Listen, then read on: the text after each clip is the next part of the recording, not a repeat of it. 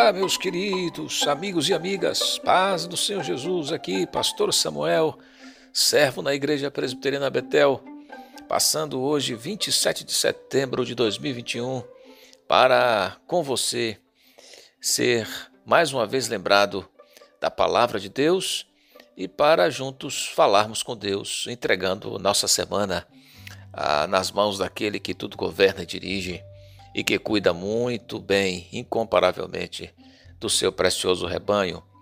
O texto bíblico pregado ontem no nosso culto vespertino foi o texto de Mateus capítulo 5, versículos 13 a 16, no qual apreendemos a natureza do nosso chamado. Vimos que o nosso chamado aponta para Deus. Os que pertencem a Cristo vivem por um chamado claro, de modo que liga o que eles são com que eles fazem. Vós sois o sal da terra, vós sois a luz do mundo. Se você é um genuíno seguidor de Jesus Cristo, você foi transferido por Deus do reino da morte espiritual para o reino da vida espiritual. Sua cidadania mudou. Como disse alguém, você é súdito de um novo governador. Esta externa mudança para um novo reino, governado pelo Rei Jesus, é inseparável de uma revolução interna. Por isso se pode falar sobre a natureza do nosso chamado. E Jesus usa duas figuras ou metáforas para falar sobre a natureza do nosso chamado: sal e luz.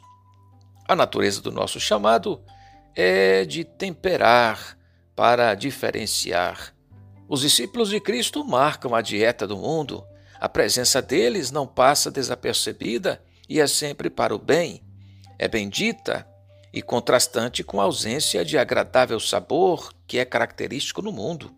O celestial amor, a verdadeira alegria, a sincera generosidade movida pela glória de Deus, a paz que excede todo entendimento, a resignada esperança para o recomeço só podem ser transmitidos pela Igreja de Cristo. O mundo só conhece esses sabores por meio da igreja.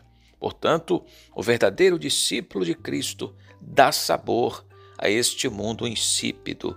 Nessa metáfora, comparando os seus discípulos com o sal, Jesus também destaca o aspecto da conservação, aplicado para conservar.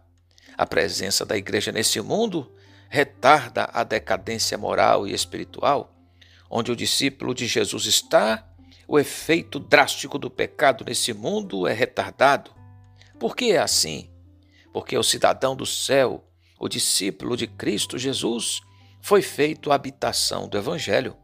E o Evangelho é o único poder que transforma, cura, restaura e dá sentido a tudo. Nossa presença deve condenar a apostasia. Nossa presença deve afetar a maneira como os homens pensam e sentem. Mas nós não podemos nos esquecer a advertência dada pelo Senhor sobre o não cumprimento do nosso chamado. Se o sal se tornar insípido, para nada mais presta, senão para ser lançado fora e pisado pelos homens. Jesus ensina, usando a figura do sal, que perde a sua capacidade de impedimento do apodrecimento. Isto é possível por meio de um processo de adulteração, contaminação, como resultado, esse sal não poderá influenciar positivamente, perdendo assim sua utilidade. Se você alimenta o pecado, você vai perder o poder de influenciar. Você não poderá retardar a corrupção do mundo, porque você estará corrompido. Mas a natureza do nosso chamado também considera outra metáfora usada por Jesus. A metáfora da luz. Brilhar para glorificar. Os cidadãos do reino de Deus foram alcançados com a iluminação da obra redentora de Cristo Jesus, para a qual apontou o amor do Pai, e sobre a qual o Senhor se identificou. Eu sou a luz do mundo. Quem me segue não andará em trevas. Como pessoas que foram alcançadas por esta luz, está na nossa nova natureza o reflexo apontando para o Pai das luzes. Nós fomos feitos transmissores da luz que recebemos. Assim como a cidade localizada sobre a montanha não pode ocultar-se, do mesmo modo faz parte da natureza do ser discípulo de Jesus o revelar-se, o testemunhar. Os discípulos de Cristo são testemunhas ativas. A luz de Cristo, nossa esperança, brilha em nós, revelando ao mundo que somos dele e possuímos a plena felicidade e vida eterna. E tudo isto fazemos para quê? O propósito desse chamado é a glória de Deus, para que os homens vejam as vossas boas obras e glorifiquem a vosso Pai que está nos céus. Deus glorificado, esse é o alvo do nosso salgar e brilhar. Deus, sempre Deus. Tudo é por meio dele e para ele. Amém.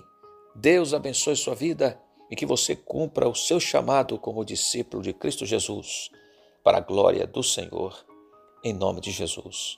Amém. Vamos orar.